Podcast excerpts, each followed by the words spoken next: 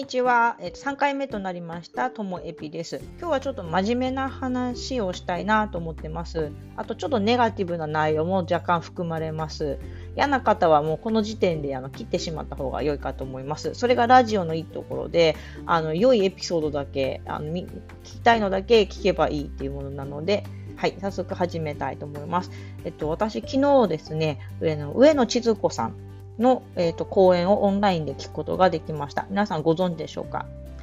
えー、去年、東大の入学式で、えーと、挨拶をして一躍有名になりましたけれども、その時の、あの、挨拶私グッとくるあの言葉がありまして、えーと、それがですねあの私たちっていうのはこう頑張れば報われると思ってきたんだけれどもでも社会は頑張っても報われないことはたくさんあるとで、えっと、頑張ってもう報われるって思えるっていうことはすごく本当は幸せなことなんじゃないかっていう話でそれは環境とか周りの方たちの支えとかそういうのがあるからだと。で本当はね頑張ろうと思っても頑張れない人頑張りすぎて心と体を壊した人頑張る前からもうどうせ私なんてっても思っちゃっている人もいるとだからこそ私たちのこの頑張る力っていうのは自分が勝ち抜くためだけに使うんじゃなくってこう周りのためにえーと、人々を助けるために使ってくださいっていうところだったんですよね。で、ああ、そうかと、私も本当に環境に恵まれてるんだなっていうふうにあの思っているので、あの周りの人の感謝とともに、この自分が今頑張る力っていうのは、次、今頑張ろうとしてる人たちとか、えっと、そういう子どもたちのために使いたいなっていうのを改めて思ったっていうのがあの去年でした。で、その上野さんはもともと女性学をに取り組んでいて、その女性の差別とかっていうことなんですけども、まあ、やっぱ思い出してみたんですよね。私もあれ、女性として差別されてたっていうのって、まあ、20代の時には本当にあったなと思います。でもなんか30代に入ってからは、なんか女性っていうよりも、この自分の、なんていうんですか、個性、このちょっと癖があるところとか、なんか別のところでこう嫌なことを言われたり、嫌な態度を取られたなっていう記憶はあります。私、無駄に記憶力がいいので、割と結構そういうの覚えてるんですよね。忘れませんよ、あなたって感じなんです。で、ここからちょっとネネガティブな話で、どんな嫌なことを言われたりされたりしたかっていうことなんですけども、なんか3つインパクトがあって残っているのがあります。それをちょっと紹介します。まあ、1つ目はですね、とある時にこう男性から私がこうちょっと意見対立した時にですね、いや、ほんとこの国立大での頭でっかちが言われたんです。国立大での頭でっかち。結構ピンポイント攻めてきてますよね。大卒じゃなくて国立大でなんですよ。っていうのもその彼自身は私立大でだったのでで私がこうちょっとリズムで行ってしまったところに対してそういうふうに言ってきたわけです。私が国立大でっていうのはもう履歴書出してて知ったんでしょうね。いや、それはあなたの解釈っていうかさ、みたいな、あなたがそう意識してる問題であってさ、私が国立大でだから、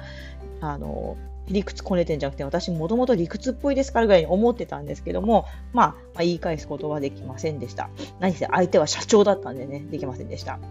で、二つ目が、えっ、ー、と、私は、まあ、ふとしたこう言動や自分の決定について人生の先輩大先輩からいやあなたはね、人生舐めてるわよ。いつか痛い思いするわよって言われました。まだそれ以来痛い思いはしてないので、あの自分で舐めてるとも思ってないので、もし何か痛い思いをしたら、ああの時のあの言葉って思うかもしれません。はい。でもいや、思わないと思います。3つ目はですね、あの、とある打ち合わせをしていて、私が1、で相手が2人か3人だったんですけども、そのうちの1人が腕組んで無然としてたんですけど、無然とされることはよくあるんですけどね。で、無然とした挙句寝ちゃったんです。いや、本当に寝てました。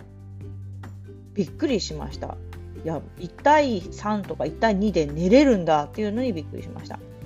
で、えっと、この3つともでもその人を恨んでるっていうよりもなんか残念だなって気持ちの方がやっぱりありますよね。全部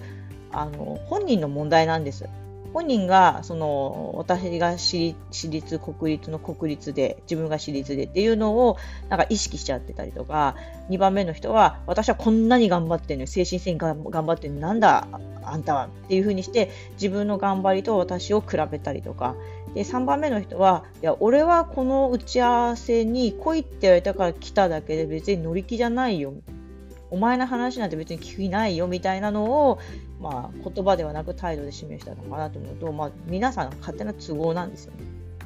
でこういう大人の勝手なこう行動とかあの言葉であのいい思いをする人は誰もいなくっていや相手はすっきりするかもしれませんけどもねその本人だけで私は、ね、本当にいい思いなんて一個もしないわけです。これが私に向いている話ならいいんですけども時としてこう子供に向けられる時があるんですよね。私は本当その時が嫌です。自分ならいいんですけど子供に対してそういうことしないでやって思うのが私がよく言う大人の予想や問題なんです。大人の予想や問題については、えっと、次回お話ししたいなと思ってます。今日は最後まで聞いていただきましてありがとうございました。さようなら。